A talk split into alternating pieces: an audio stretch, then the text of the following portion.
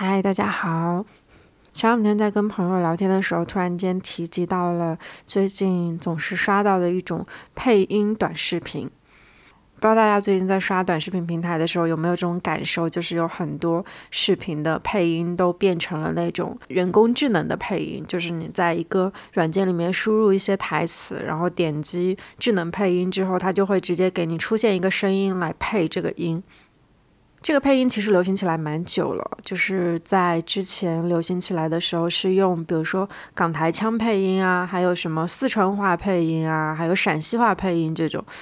我都觉得还挺有意思的，但是到最近有一个我非常不理解的配音出现了，那就是孙悟空的配音。可能有很多人会觉得孙悟空的这个配音配上那种短视频会很搞笑，所以大家能够听下去。但是我不知道为什么，就是我每次一点开，听到第一句话，如果跳出来是孙悟空的声音，再去讲那些正儿八经的台词的时候，我会觉得起一身鸡皮疙瘩。于是前两天我就跟朋友分享了这件事情，然后我的朋友跟我说，他会在看到很多那种网络流行语的时候起一身鸡皮疙瘩，我就觉得深有同感。然后我们两个就就着这个话题聊了一会儿天嘛，后来就总结出来一个结论是，我突然间发现我们好像对很多精神世界的东西都有着自己的洁癖，所以就想到来录一期我蛮讨厌的那些就是很污染我精神世界的东西。我其实一直以来自己都是一个会刻意保持语言的洁癖的人。我觉得可能是因为持续写作的原因吧，在很多年前我就不太喜欢使用网络流行语，当然有的时候也会被戳中，就是有一些那种很搞笑的网络流行语有可能会戳中我，然后我会觉得它好好玩，于是我就用它。但是大部分流行语对于我而言都是以那种非常奇怪的出圈方式出圈的。我不是很能够理解他们出圈的点在哪里，好像有的时候也 get 不到那种就是全民狂欢的点在哪，所以更多时候我不太愿意去参与其中，并且去使用它。直到最近两年发展成了更加严重的洁癖，就是我只要一听到那种我自己觉得还蛮精神污染的流行词，我就会起一身鸡皮疙瘩。我先来简单回忆几个我回忆里面应该还蛮流行，但是我好像从来没有讲过的词吧。啊，我第一个想到的是，之前有一阵子好像很流行说什么什么子，比如说绝绝子，还有给一些艺人的名字加上这个字，最典型的应该是虞书欣吧，好多人叫她星星子。然后当时在那个《青春有你》和《创造营》选秀那个时候，就有很多这种带着什么什么子的昵称出现在各大评论里。我每次看到的时候，我就觉得。怎么说呢？有一点奇怪，但是也不至于到起鸡皮疙瘩的程度。直到有一天，我自己身边有一些朋友开始自称自己是什么什么子的时候，我真的听到那个名字，直接鸡皮疙瘩就上了一身。就是有一种什么感觉呢？有一种那种小时候看那种港台剧里面，女主以自己的名字作为一句话的开头，然后去讲那种很嗲的话那种感觉。然后我还想到最近很知名的那个尊嘟假嘟，其实我还是有一点能够 get 到它的趣味性的，但是我实在是没有办法做到在一个正常的聊天当中就突然间冒出这四个字，我会觉得非常的敷衍，而且。我不知道我给别人的观感会是什么样的。如果别人在我的一个话题之下留言“尊嘟假嘟”，我会觉得他非常的不尊重我，然后我就会想要尽快截止这个话题。那如果是在一个陌生的平台，有人这么评论我的话，我真的会把他拉黑，因为我会觉得他在阴阳怪气我。哦，还有一个非常著名的评论就是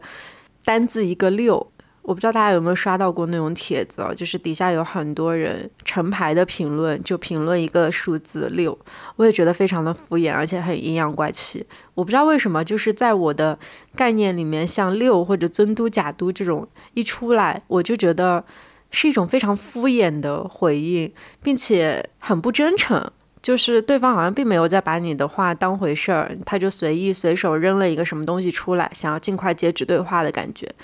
对于我来说，反正是一个蛮不礼貌的用语吧，所以我自己是从来不会用的。就除非是非常好的朋友之间，到了开玩笑的地步，可能偶尔拿出来会用一用，还觉得有一点趣味。但是如果放在两个没有那么熟、稍微有一点边界感的人中间，我就会觉得这个词，嗯，不行，我接受不了。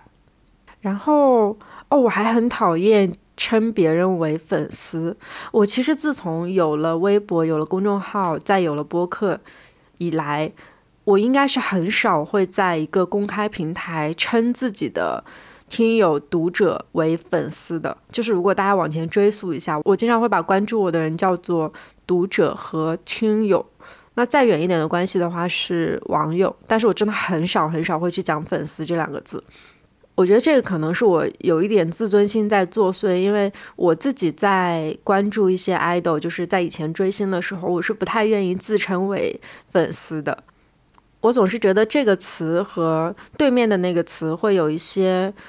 上下的差距在，比如说像粉丝和博主、粉丝和明星，就不知道为什么会给人一种高高在上的错觉，就是两者之间会有一些差异的那种存在。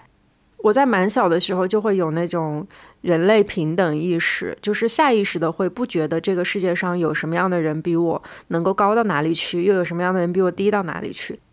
所以我很讨厌这种以不同的代称把人和人之间区分开来的状况。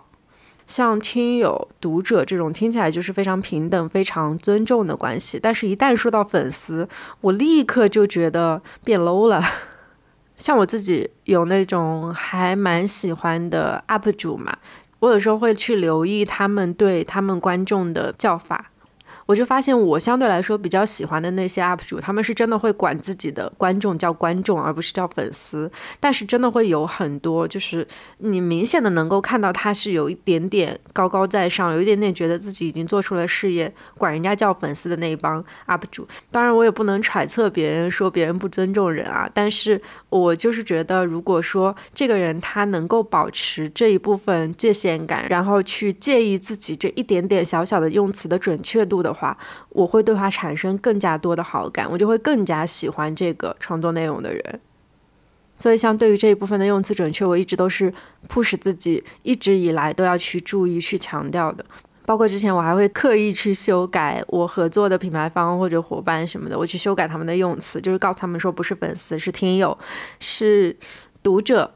就是双方给予对方最大的尊重嘛，然后我们才能够。更好的一起去相互回应，因为是个相互的关系，所以我不觉得会有什么呃谁上谁下这样的差异。然后还有什么例子呢？啊，我觉得有一些辩称我蛮讨厌的，像这两年很流行的一些辩称是 PUA 的辩称，大家会把 PUA 变成其他的字母，比如说 KTV 你啊，还有什么 CPU 你啊。什么 PPT 你啊，就是我看到过很多这种的变称，他们给我的不适感就很像当年月经的变称一样，有一些原始的词存在是有它本来必然的意义的。我们现在的网络整体环境是非常浮躁的，所以大家会更愿意用一些娱乐化的手段去讲很多严肃的东西。不可置否，就是在这种情况下，大家确实是会觉得放松，就是会觉得没有那么严肃。可是当舆论环境变得如此放松之后，我们就会在这种偌大的词语的变种的海洋里面迷失掉一部分自己对于用词的准确性，好像说什么都可以说什么都不会引起别人反感，大家就肆无忌惮的在这种场景下去开着自己的玩笑，把那些正经的词全都用到了不正经的渠道上，这会让我觉得大部分去评论这种不严肃的话的人，好像都没有什么对于名词的敬畏，对于文字的敬畏吧。说的可能有一点点严重，娱乐至上嘛，就是我能够理解这种现象，但是我还是觉得它不是一个非常好的现象。哦，包括在我当时大学的时候，英雄联盟不是非常盛行嘛？大家知道英雄联盟有一个辩称，我也很讨厌别人去讲那个辩称。我觉得好好的一个游戏，人家都起名叫英雄联盟了，多好听的名字，对不对？你就去念它的名字就好了，为什么非要去把它发展成一个很？让人不舒服的辩称呢，甚至是说不出口的辩称。所以我一直以来哦，对玩这个游戏的人没有太多好感。但是直到后来，就是在我大学毕业以后，还是碰到了一些非常正常的玩这个游戏的男性，并且不会去 叫他的辩称的这一部分男性，我就觉得他们的用词还算尊重人。于是我又对这一部分群体稍微拉回了那一点点感官，就不会像以前那样一棒子去打死所有人。说到这个。我真的很讨厌现在网络上的一些不规范的表达方式。熟悉我的朋友应该知道，我从蛮小的时候就开始写东西了，而且，呃，在各个平台发表的东西都还挺多的，就是文字类的东西。我少说也是写了有个七八年了吧，所以我自己平时其实还是蛮注意文字的用法的。像我在跟朋友的聊天的时候，我会尽量的去注意我。句子里面每一个字的正确错误，当然有的时候输入法真的很坑，输入法会给我打那种错字，然后很着急的话会来不及改。但是如果说有充足的时间的话，我一定会去注意我句子里的每一个错字，并且把它修改起来。然后聊天的时候其实是不需要标点符号的嘛，但是别的平台发表一些句子、发表一些文字的时候，我会超级注意那个标点符号的用法。比如说哪一句话它到这儿该是一个句号了，我绝对不会去加一个逗号。我会在这种事情上面去稍微纠结一下，我这句句子有没有讲完，到下一句句子是不是一个起承转合，在这里是不是适合去放一个句号，我会去纠结这种奇怪的小细节。有很多人真的不会使用标点符号，我有的时候在刷一些我感兴趣的帖子的时候，就非常的崩溃。像我之前很想要去了解一个八卦的来龙去脉，有的时候我就会去上那个豆瓣去刷那种八卦的原始帖嘛，你就会发现其实这种帖子哦，它是有非常明显的区分的。有一些人他就是逻辑清晰，全篇没有任何的语法错误，没有任何的错别字，标点符号也都使用的特别好，整个帖子看下来就是清晰明了，让人觉得哇神清气爽。整个瓜也是从时间线的开头一直吃到了结尾，就是非常的舒爽。当我看到这种帖子的时候，我就会觉得哇，这个瓜我也吃全了，然后整个人的身心也变得舒爽了。我就很感激写这个帖子的作者，但是有的时候真的会看到一些让我很崩溃的帖子。就是大家知道八卦其实是需要非常多个片段去拼凑起来的嘛，特别是如果说你不整理出一个时间线的话，你去看那种复杂的帖子就会更头大，因为你不知道哪件事情先发生，哪件事情后发生，就是很难去还原出事件的真相。那在这个时候，如果再去看到那些，比如说不加标点符号，只用空格的。啊，比如说满篇错别字的，还有那种啊，就随便截别人的看起来就很不实的言论的消息的截图，这些东西全部都纷杂的呈现在你面前，并且完全不给他总结任何一个所以然的时候，我就会觉得好崩溃。我明明只是吃一个瓜而已，为什么要强迫自己去做这种让我身心如此疲惫的事情？然后我就会立刻把那个帖子关掉，再试图去从当事人的微博里面可能去寻找一些线索，就是靠自己去寻找一些线索了。说到这个，我发现其实很多明星他们的公关稿写的也真的是参差不齐。其实大部分人在这种时候对于文字的判断力都还是有的。我其实还是蛮愿意相信生活里面大部分人对文字都还是有欣赏能力的。大家并不是区分不出来什么东西好，什么东西坏，只是有的时候被时代或者被这种网络的舆论环境卷在里面，自己完全不知道要往什么样的方向去走，或者说很小一部分人不知道去坚守语言的洁癖，在这种大时代背景下，究竟有没有这个必要？我觉得像我，其实，在别的平台，如果看到让我不舒服的言论的话，我不会去刻意的纠正，也不会说。对此发表我的难受，更多情况下其实就是直接把那个对话框关掉，然后我就不再去看就好了。像我开头说到，我刷到孙悟空配音的那个视频，我会浑身起鸡皮疙瘩嘛，那我也不会去评论这种，我就直接会把它关掉，因为我总觉得我讨厌的这种单个名词或者是配音这种某一个热潮现象，它很快就会过去，到后面的话。可能我就看不太到这种让我鸡皮疙瘩的词语了。唉，但是我保持了这个想法多年，我发现这种难受是永远不会过去的，因为一个词结束，还会有另外一个新的词涌上来。就是好像不断的会有那种网络的热点去荼毒大家，去告诉大家说，你一定要去追上别人的用语，你才是站在潮流巅峰的人。我特别怕的就是小孩子会有这种错觉，因为在我们小的时候，其实班里面有很多那种就是看上去站在时尚顶端的那种同学。我现在看来，其实大家也并没有理解自己讲出来的话，或者是自己喜欢的东西到底是为什么发自内心的喜欢吧。更多人好像就是一种跟风，一种觉得社会上在做什么我就要做什么的跟风，于是就会显得自己与众不同、独立有个性。但是小时候所以为的这种以为，到了成年以后还会再适用吗？大部分场景下，这个答案应该都是否定的吧。包括小的时候，好像下意识会去跟自己的同学学习一些词语的变种用法，包括我刚才说到的月经的变种，包括其实甚至在我们成年上了大学之后，大家对妇女节的用法还会把它叫成是什么女王节啊什么之类的这种变种用法。那个时候其实也并没有去思考过这个词语本身的意义，也不会去想说。我们在讲这个词的时候，究竟是不是对自己的一种不平等？就是当时其实并没有去想这么多东西，直到后来终于意识到有一些词语它本身的意义是有充足的意义存在的，我们需要去遵守它，大家才突然间反应过来。在这两年，终于我们的舆论开始产生了一些变化，大家终于愿意在平台上面去宣扬不要月经羞耻，去宣扬我们就要过妇女节。这种言论，这个时候很多女性才反应过来，自己讲了这么多年别的变种的词，好像是有问题的。和女性主义一样，有很多那种非常正经的名词，非常正经的英文缩写，他们表达的原有的意思，我觉得都是很清晰明了的，并且是有自己的来源。如果再说的深一点的话，是有自己的文化底蕴的。所以，当我在谈论我对语言的洁癖这件事情的时候，我到底想要谈论一些什么呢？我有在去思考这个问题。我觉得，其实这是一种我对文字或者说对名词本身的一种敬畏吧。我自己的性格是很喜欢追根究底的性格，在一个新的流行词、新的我莫名其妙并且觉得不以为然的形容词出来的时候，我还是会忍不住想要去追究一下，就是它到底是如何出来的。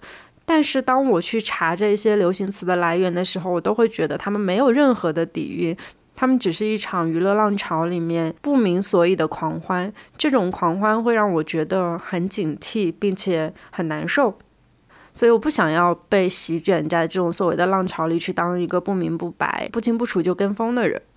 对于我来说，其实语言哦是一种非常干净的东西。它就像是一张干净的纸，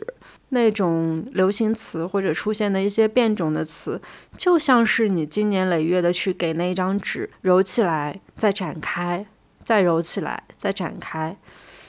最后展开的那一张白纸就是充满了褶皱的。尽管说我们依旧能够知道原有的那些词是什么样的用法，但是当我们再次去看到一些文字的排列组合的时候，就会发现这些文字在我们的潜意识里已经不是原有的那种意思了。我觉得这件事情是很可怕的，就是当文字的变种已经在往一种娱乐化的趋势来走的话，我们就应该对整个语言的体系感到警惕。所以。其实我还蛮讨厌大家去调侃这两年的一些什么年度网络流行语的，因为在我看来，有很多词真的是不知所谓的名词。我还蛮怀念我们小的时候那种，就是一整年的流行词是被春晚创造出来的那种感觉。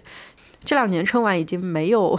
完全没有那种新的梗出来了，他就是只会去利用前一年大家出现的流行词去。造小品，但是在我们小的时候，其实有很多小品，有很多相声，他们里面说出的经典台词是会变成新一年的流行语的。并且在当时那种场景之下诞生的那些流行语，好歹都是经过央视审核的吧。所以我觉得后一年出现的那些流行语真的很有意思，至少在当时那个情境之下，那些相声、那些小品真的可以让我们觉得很搞笑、很快乐。但是在现在这个时代，我们这样的快乐拥有的越来越少了。就直到说前一阵子脱口秀出事之后，我就觉得天呐，我唯一的快乐也都要没有了。我非常能够接受的那种网络造梗和一些流行语的来源，其实蛮多都是来源于脱口秀的。就它真的是我的快乐老家，但是现在好像也并不太能够看到了，哎，就会觉得有一点点遗憾。然后说起这个语言的洁癖哦，一定会说到一件事情是讲脏话。我其实从小到大环境里面充斥最多脏话的时间是初中。和高中这两个时间段吧。小学一方面是当时应该大家还处于一个比较单纯的年纪，所以没有这么多社会上的用语。但到了初高中之后，这一部分用语真的就已经开始荼毒了我自己身边的同学。但我当时是一个家教比较严的状态，就是我父母他们不允许我讲脏话，并且他们把这个事情看成一个很严重的事情，所以我在大学之前一直都是没有讲过脏话的。然后到了大学以后，真的是有很多事情会把我逼疯，所以我开始讲脏话了，但也讲的不太多，就是偶尔会在非常非常生气的时候爆出一句粗口。那个时候会觉得，哎，自己稍微有有一点被爽到，但是等到出了大学之后，进入社会，我又会发现，嗯，讲脏话是一种可能不太得体的行为吧。尽管说它能够宣泄我一些情感，能够让我稍微舒服一点，但是依旧会让我这个人显得有一点点不太正式、不太得体。所以后来我就在工作场合把这个习惯也戒掉了，但是偶尔还是会跟朋友发牢骚或者什么的时候讲脏话。包括我现在，其实有的时候在打游戏打到很不舒服的时候，会突然生气，然后就开始骂人。所以其实我也不是圣人，我在生活当中讲脏话的场景也还是有的。但是我依旧是觉得，在一个适当的场合、一个适当的对话情境之下，我们应该去保有那种对语言的敬畏心。而且，其实我一直以来都觉得，我在很多场合发表出的文字是那种。满词不达意的，就是表达者通常会被误解嘛，而且有一些人会去揪着那个一整个片段当中的其中一句话不放。我自己有一点讨厌的事情，就是在一大段的文字里面去揪我单句话的错。哇，我真的很害怕这种，因为还是会觉得很容易被误解。就是大家不去看整体的语言环境，而是去揪住其中一句话的错误，在这句话上面去直接否定我整个人整个表达方式。表达者被误解是很常有的事情嘛，但是我还是经常会害怕自己。因为某些没有过脑子的言论就受到误解，或者说受到谩骂，所以我就会越发去注意自己的用词准确性。我觉得一方面是自己对文字的敬畏，另外一方面应该就是害怕被误解。真的有太多的流行词和变种的语言会让别人去误解了，而且。大家有没有发现，就是和年纪越长的长辈去交流的时候，当你在讲出这些流行词的时候，对方会一脸的疑惑。我觉得人可能是就是这样吧，在年轻的时候不会觉得得体和正式是一件很重要的事情，大家就会觉得快乐至上，所以我可以想说什么就说什么，我有充分的表达自由。但是随着年纪越来越长，随着我们需要适用语言的环境越来越多，需要展现正式和得体的场合越来越多的时候，大家才会意识到我们要保持对语言的敬畏心。所以我也不会去批判任何一个人，我单纯只是说这些词语我看不惯，但是我不觉得使用它的人有什么问题。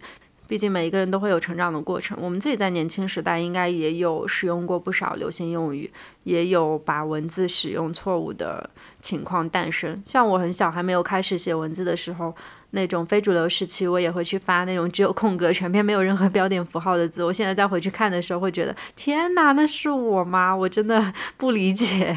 就回头会去否定过去的自己这样子。所以我觉得不会去否定任何一个人，就是每一个人的成长过程里都会经历这种变化的过程。但是好在这两年，我终于发现，我现在会很刻意的去保持语言的洁癖，这个习惯对于我来说是一个非常棒的习惯。我觉得。还会再坚持下去，并且保持很久。那对于我不舒服的事情，也不会去评论什么，嗯，最多就是把它关掉就好了。